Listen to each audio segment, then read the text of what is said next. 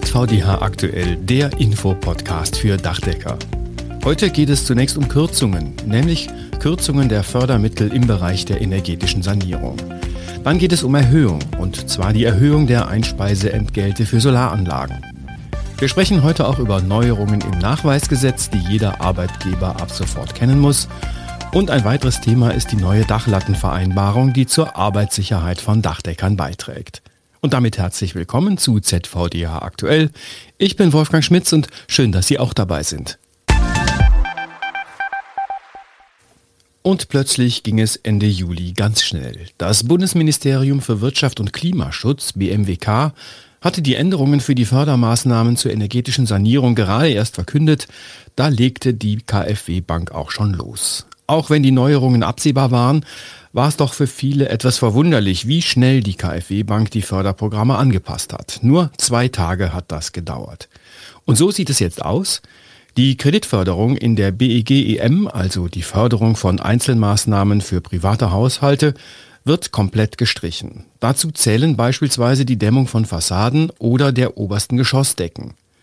Darüber hinaus wird die Zuschussförderung in der systemischen Sanierung nur noch für kommunale Antragsteller gewährt und die Fördersätze werden angepasst. Auch die Förderung des EHEG 100 entfällt, genauso wie der Bonus für den individuellen Sanierungsfahrplan. Für Ulrich Marx, Hauptgeschäftsführer des ZVDH, gehen die Änderungen bei der Gebäudeförderung in die komplett falsche Richtung. Das sind fatale Signale. Und der Hinweis vom Minister Habeck, so würden von weniger Förderung insgesamt mehr Antragsteller profitieren, ist nicht nachvollziehbar. Gerade jetzt, wo Bauzinsen wieder steigen, wo die Lebenshaltungskosten unkalkulierbar sind und die Unsicherheit bezüglich der Energiepreise weiter zunimmt, bieten sinkende Fördersätze für energetische Sanierungsmaßnahmen wie Dämmen der Gebäudehülle und der obersten Geschossdecke wenig Anreiz für Bauherren. Die derzeitige Sanierungsquote ist immer noch dramatisch niedrig. Wir befürchten, dass sie weiter sinken statt steigen wird. Denn was der Klimaminister auch nicht bedacht hat, was nützen neue Heizungen oder Wärmepumpen in unsanierten alten Gebäuden? Und es ist ja auch so, gerade im alten Gebäudebestand liegt noch viel Potenzial. Vier Millionen Dächer in Deutschland erfüllen lediglich die Anforderungen an den Mindestwärmeschutz. Vier Millionen Dächer, das sind etwa 600 Millionen Quadratmeter Dachfläche. Weitere 6,5 Millionen Dächer, das sind nochmal rund eine Milliarde Quadratmeter Dachfläche, sind nur gering modernisiert. Das heißt, sie genügen gerade mal den Anforderungen der Wärmeschutzverordnung von 1977 bzw. 1984. Dieser Zustand wird jetzt voraussichtlich auch längere Zeit so bleiben. Noch einmal Ulrich Marx. Leider ist immer noch unklar, was für Anfang 2023 geplant ist. Hierzu schweigt sich das Ministerium aus und erklärt lapidar, dass die BEG-Richtlinien in überarbeiteter Fassung neu veröffentlicht werden sollen und auch die Neubauförderung novelliert wird. Das stimmt mich nicht wirklich zuversichtlich für eine echte Zeitenwende beim Klima. Und noch etwas gibt es aus dem Bundesministerium für Wirtschaft und Klimaschutz zu berichten. Diesmal etwas Positives. Das BMWK hat Ende Juli über das Inkrafttreten erster Regelungen aus dem EEG 2023 informiert. Ab sofort können Betreiber von Solaranlagen bis zu 13,4 Cent pro Kilowattstunde für ihren PV-Strom erhalten. Die erhöhten Fördersätze gelten allerdings nur für sogenannte Volleinspeiser. Das heißt, der erzeugte Strom wird nicht selbst verbraucht, sondern vollständig ins Netz eingespeist. Für Anlagen, die nur den überschüssigen, also nicht selbstgenutzten Strom einspeisen, gelten geringere Sätze. Die erhöhten Fördersätze gelten für Anlagen, die frühestens ab dem 30. Juli dieses Jahres in Betrieb genommen wurden bzw. werden. Anlagenbetreiber müssen vor Inbetriebnahme als Volleinspeiseanlage dem Netzbetreiber schriftlich mitteilen, dass sie die neuen Vergütungssätze zur Kenntnis genommen haben und auf deren Basis beabsichtigen, eine Solaranlage zu kaufen. Auch darf die Solaranlage erst nach der Mitteilung an den Netzbetreiber verbindlich bestellt werden. Um auch in den kommenden Jahren von den Volleinspeisevergütungssätzen zu profitieren, muss das jeweils vor dem 1.12. des Vorjahres nochmals an den Netzbetreiber gemeldet werden. Für das kommende Jahr 2023 bedeutet das, dass die Meldung bis spätestens 30. November dieses Jahres erfolgen muss.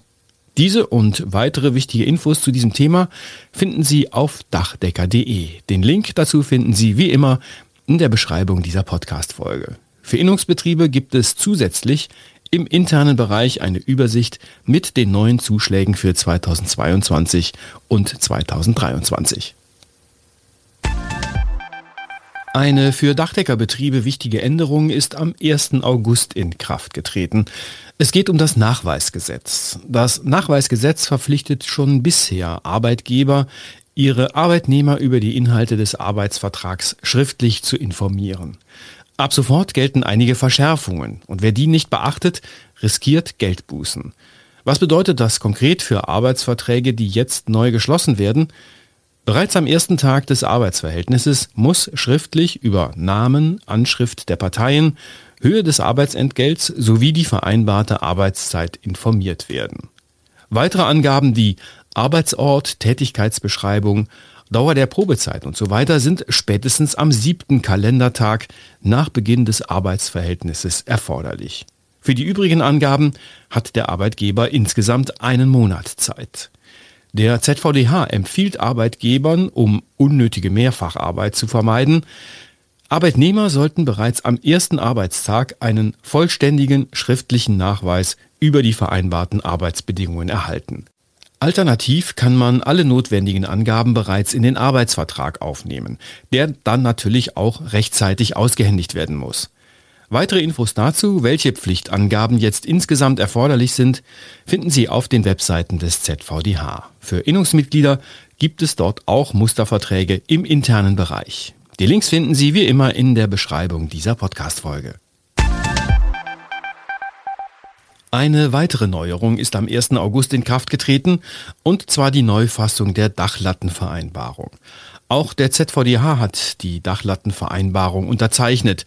Darin bekennen sich die Verbände zu den Grundlagen der Arbeitssicherheit. Ziel ist es, die Sicherheit der auf Dächern arbeitenden Handwerker zu gewährleisten. Zugleich wird den Handwerkern die Arbeit erleichtert, nämlich durch die leicht erkennbare und in der Praxis bewährte farbliche Kennzeichnung der Dachlatten. Die Vereinbarung beschreibt Anforderungen an Dachlatten zur Verhütung von Arbeitsunfällen und fasst die für die CE-Kennzeichnung notwendigen Angaben zusammen, also Sortierung, Beschreibung und Markierung der Latten. Zusätzlich zu den visuell sortierten Dachlatten werden in dieser Vereinbarung jetzt auch maschinell sortierte Dachlatten berücksichtigt. Wer die Vereinbarung nachlesen möchte, sie ist abrufbar auf den Webseiten der DGUV. Auch diesen Link gibt's in der Podcast-Beschreibung. Das war ZVDH aktuell, der Infopodcast für Dachdecker, Ausgabe 9. August 2022. Dieser Podcast erscheint alle 14 Tage und zwar direkt auf dachdecker.de und überall dort, wo es Podcasts gibt. Gerne abonnieren und an Kolleginnen und Kollegen weitersagen. Feedback ist jederzeit herzlich willkommen und gerne gelesen. Schreiben Sie an podcast.dachdecker.de. Die Themen dieser Ausgabe hat Claudia Büttner zusammengestellt. Ich bin Wolfgang Schmitz. Ihnen eine gute Zeit.